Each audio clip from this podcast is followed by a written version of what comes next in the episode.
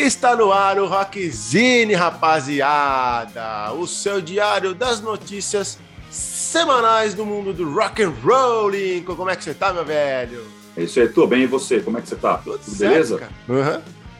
Number five. E, e comparado com semana passada, dessa vez, pelo menos, eu consegui alguma notícia, viu, cara? Não sei, Pô, como é que, sim, não é sei porque- as tuas aí, mas as minhas dessa vez deu bom. É, essa semana parece que deu uma. Né, o pessoal resolveu acordar um pouco, colocar É. alguma- umas novidades, porque a semana passada só tinha umas notícias meio fubenga, né, cara? Bem, bem fubenga. é só ver o Rockzine passado que vocês vão entender. Pois é, pois é. Foi, foi, É, foi, é. foi fraco, foi fraco. Vai, foi fraco, pode crer. E aí? Vamos Bom, lá, Vou começar começa aí. então com uma, uma, uma entrevista que o James Labrie, que é o vocalista do Dream Theater, ele deu para The Metal Voice, né? E, e aí ele falou que lá em 93, Hum. Quando o Dream Theater estava começando, né? é, lançado ali o primeiro disco, lá, o Images and Words, né? é, eles convidaram o Rod, Rod Smallwood, que era o empresário do Iron Maiden há longo tempo já, né? É, para empresariar a banda também. E na época, o Bruce Dixon tinha acabado de sair do Iron. né? Eita. Aquela logo depois do Fear of the Dark, que ele saiu, Sim, ele sim. E, o, e, o, o Adam Smith, eles saíram da banda. É, e, o, e o Rod é, aproveitou a oportunidade, eles estavam fazendo lá as audições para quem ia ser o novo vocalista do Iron, e convidou o James para ser o vocalista. Ó, você quer aproveitar aqui? Você canta bem tal. Não quer aproveitar? Aí o James falou assim, abre parênteses. O quê? o quê? Não, de jeito nenhum, você tá louco? E aí sabe por quê? Aí, ele falou, Nem isso é o ideia. cara falando, tá? Ah, tá, tá. É, sabe por quê? Um, Green Theater. Esse é o motivo. Ah, Ponto final, fecha aspas. E aí ele continua falando que ele, ele, é, recusou porque ele é, não achava legal, apesar de ele achar que o Bruce Dixon era um tremendo de um vocalista, ele gosta, é, a banda ser uma das bandas que influenciou o, o, o Labrie e o próprio Dream Theater, né? Olha só, que ele tinha que começar algo do começo. ah né? Ele queria certeza, fazer algo fosse importante para ele, mas fazer desde o começo. É. Então, o Labrie acabou recusando e aí entrou a- o, o nosso amigo Blaze e aí a história a gente já sabe. Né? Ah. Mas é legal, Já pensou, legal cara? Isso aí porque eh, a gente sabe que no passado do rock and roll era muito essa coisa de ah, macaco pulando galho, né, cara? O cara tava numa banda, de repente vinha lá, pulava pra outra e blá, blá, blá, blá, blá, blá, né? E aí, de repente, começa a mudar as gerações, mudar os conceitos, e aí, né? Legal, cara, bacana. Mas, Legal. mas imagina a cabeça do cara para recusar um convite, porque é o sonho de praticamente todo grande vocalista, né? Ou, ou que- quem não é grande, quem é pequeno vocalista, né? Ah, todo mundo tem sonho de tocar com, com o ídolo, né? Querendo ou não, É. o Iron Maiden era, eram os ídolos do, um dos ídolos do, do, Heavy do metal, James, né? vamos falar assim. Né? Mas enfim, o cara recusou e o Dream Theater se deu bem, até hoje tá aí, uma das grandes bandas do metal. aí. É, é. É engraçado isso, né? É, no mínimo engraçado, é verdade, é verdade. Então vamos lá, é. tem uma Você aqui. mano. aceitaria, Richard? Você aceitaria cantar no Iron Maiden? Vamos pra próxima.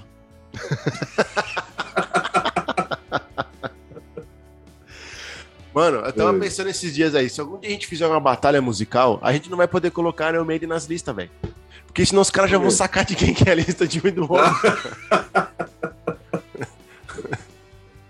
Ai, ai, ai. Ah, mas Mano. de repente tem alguma música que você gosta, pô. Então é possível que você não tenha uma música do Iron Maiden que você não goste. Ah, não, tem. Tem, aí, tem. viu? Aí, pronto, Tem. Tem. pronto. Só Próximo. não vou falar pra galera não se ligar o que é, mas vamos lá. Tem uma, tem uma notícia aqui do cenário nacional de metal, cara.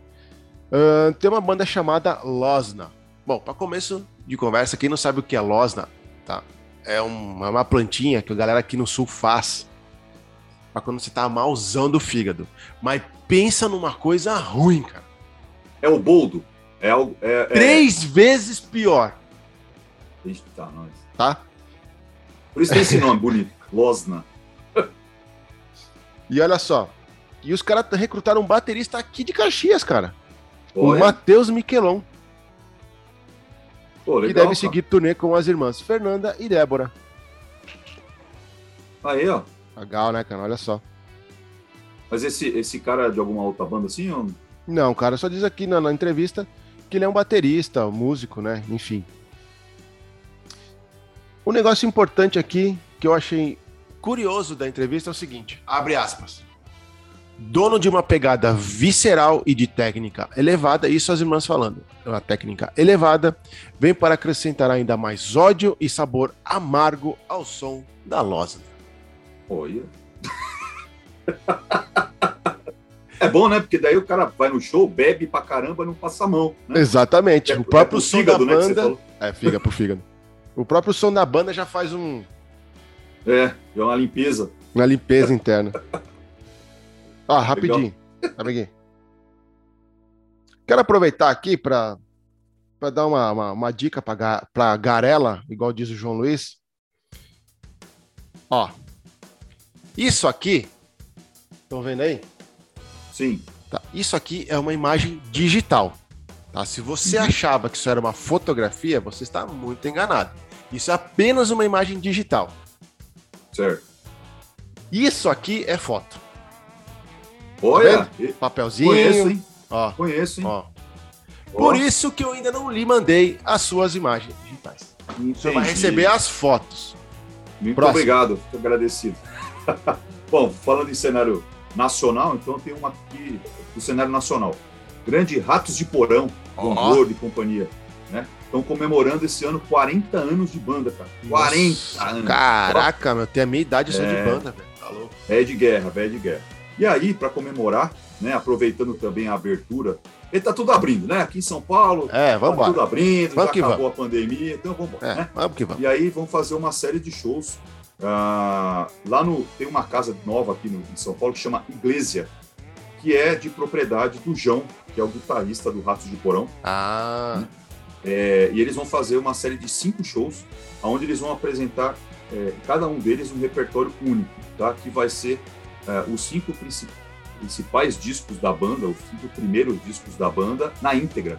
Né? Então, cada show vai ser o disco tocado lá. Então, vai começar pelo Crucificados pelo Sistema, que é lá de 84, o Descanse em Paz, que é de 86, Cada Dia Mais Sujo e Agressivo, de 87, o Brasil, de 89 e o Anarcofobia, de 91. Aí, ó, né? que legal, cara. Para quem gosta de Ratos de Porão, hein? É, esses shows vão acontecer entre o dia 19 de novembro até o dia 17 de dezembro, só nas as sextas-feiras, né? E, e, o mais legal, vão ser é, só vão, é, vão vender 100 ingressos para cada um dos shows. Então, 100 sortudos ah, legal. conseguirem comprar ingressos. Legal, cara estar, vão ver esses shows aí, cada dia vai ser uma coisa. Parabéns ao Raço de Porão, que sempre representou o, metal, o punk nacional, que aí é. vai ser uma briga, porque ah, vamos falar que é punk, outro fala que é metal, mas é o som pesado nacional. É. É.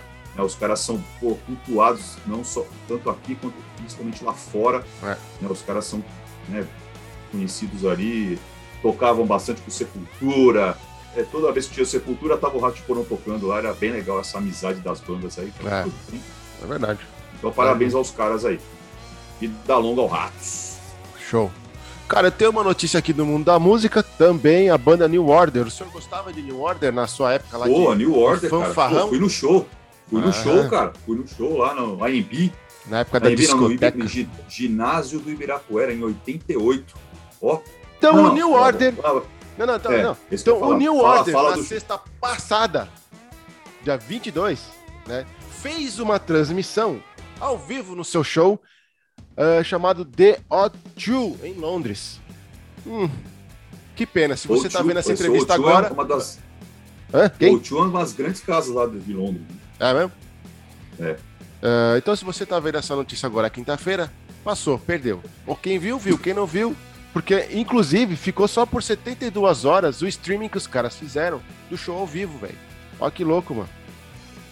E o que aconteceu? Você, foi legal, Richard? Você assistiu? Não.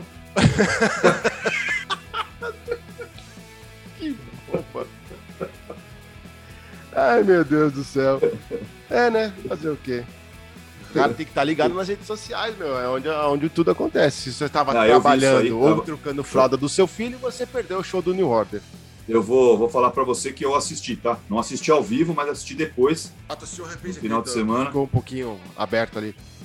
É, eu assisti, foi bom. É, eu gosto, eu sou, eu gosto do New Order, sempre gostei, achei uma banda bacana, apesar de, uhum. do estilo dançante e tal, do, do, né, do tecnopop dos caras e tal, mas é uma banda pô, que representou o rock britânico, vamos falar assim, lá na década de 80 e continua representando até hoje. Tá. É, e foi bem legal o show dos caras, viu, cara? E eu, lotado, lugar lotado. O O2, para quem não sabe, é uma casa de show lá, lá na Inglaterra. É uma das, ma das, maiores casas de show lá de, de Londres. E tava lotadaço, assim. Imagina, diz ali, na, diz ali na entrevista que tava esgotado os ingressos, cara. Por isso que eles decidiram fazer a transmissão. Porque o New Order, o New Order tinha meio que parado né? não por causa da pandemia, mas eles tinham parado aí um tempo atrás aí. Sei. É, então foi a primeira apresentação da banda pós. Ah, bom. Né? E aí, Imagina, pós tudo, pós né? Pós pandemia, pós tudo, né? É pós tudo, né? É Show de legal. bola. Vida longa New Order. É, também. Bem legal.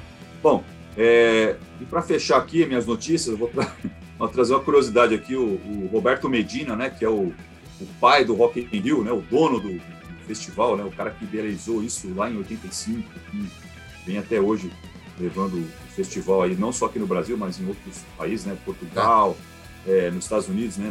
lá em Las Vegas. Ele deu uma entrevista esses dias e perguntaram para ele assim quais eram os caras que mais é, é tiveram problemas, né? Os caras mais, né? Assim, mais os mais estrelinhas. É, os mais estrelinhas, exato, é. né? E aí ele falou, pô, tiveram vários, né, tal. Imagina. Mas tem um que ganha, assim. Né? Especialzão. Ganha, é, que é o especial, que é o Exo Rose. E, tinha é o Exo Rose ganha de longe de tinha qualquer um. Né? E aí ele falou, né, que, pô, é, todas as edições tiveram algumas coisas. Opa, caiu um, caiu um alfinete aí, caiu um alfinete. É, e aí ele falou, poxa, por exemplo, lá na, nas edições anteriores, né, então, o Prince, por exemplo, pediu 400 toalhas brancas e só usou 30. Né? O Elton John, né? Ele queria que o, o, o camarim dele fosse enfeitado com rosas, é, com, mas os talos das rosas tinham que ter exatos 14 centímetros de comprimento, né? Enfim, mas o que deu mais trabalho para ele foi o Exo Rose, tanto aqui no Brasil quanto lá em Portugal, né? Então, aí ele falou, citou algumas coisas. Por exemplo, em 91, o, um funcionário da Rede Globo filmou o Exo Rose lá, né, no camarim, papapá, e aí ele ficou pé da vida, chamou um, um funcionário dele e falou assim: ó, pega aquela fita lá. Eu, enquanto não entregarem aquela fita e apagarem, eu não entro no palco.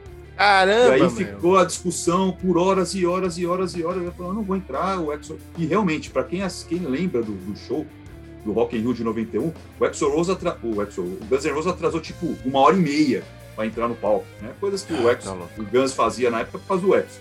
É. E aí até que alguém conseguiu convencer o cara da Globo a pegar a fita e apagar as imagens na frente do funcionário do, do Guns N' Roses, o Exo Rose, enfim, sei lá quem que era. Aí ele falou assim, ó, beleza, tá apagado. Aí eles subiram ao palco. Né? E em Portugal, na edição de Portugal, o Exo Rose levou quatro, nove calças jeans iguais né, para o camarim. Só que ele cismou, ele queria usar justamente aquela que ele esqueceu no avião. Ele falou, só entro no palco quando trouxer aquela calça. Aí o Medina fala, né? Adivinha o que a gente fez? Mandamos, mandamos buscar. Aí levou, atrasou tudo, para variar. Enfim, é, são, são coisas do, do, nosso amigo Exo aí que não vai mudar. Na época, é engraçado que uh, na época essas, as gravadoras também não são fáceis, né, velho? Porque na época as gravadoras procuravam esse tipo de sujeito para brilhantar a cena do, é, do é. rock, né? É, é. Bom, para quem não, a, primeira vez que o, que o Guns N' Roses tocou aqui em São Paulo foi no AMB, né? É, fizeram dois shows. O primeiro dia foi choveu pra caramba.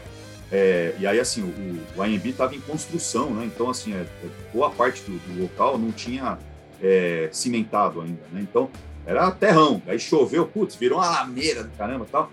Os caras fizeram o show tal, beleza. O segundo dia, é, não choveu. Porém, quando os caras entraram, durante o show lá, tal, sei lá, quarta, quinta música, alguém jogou uma toalha no Exo Rose.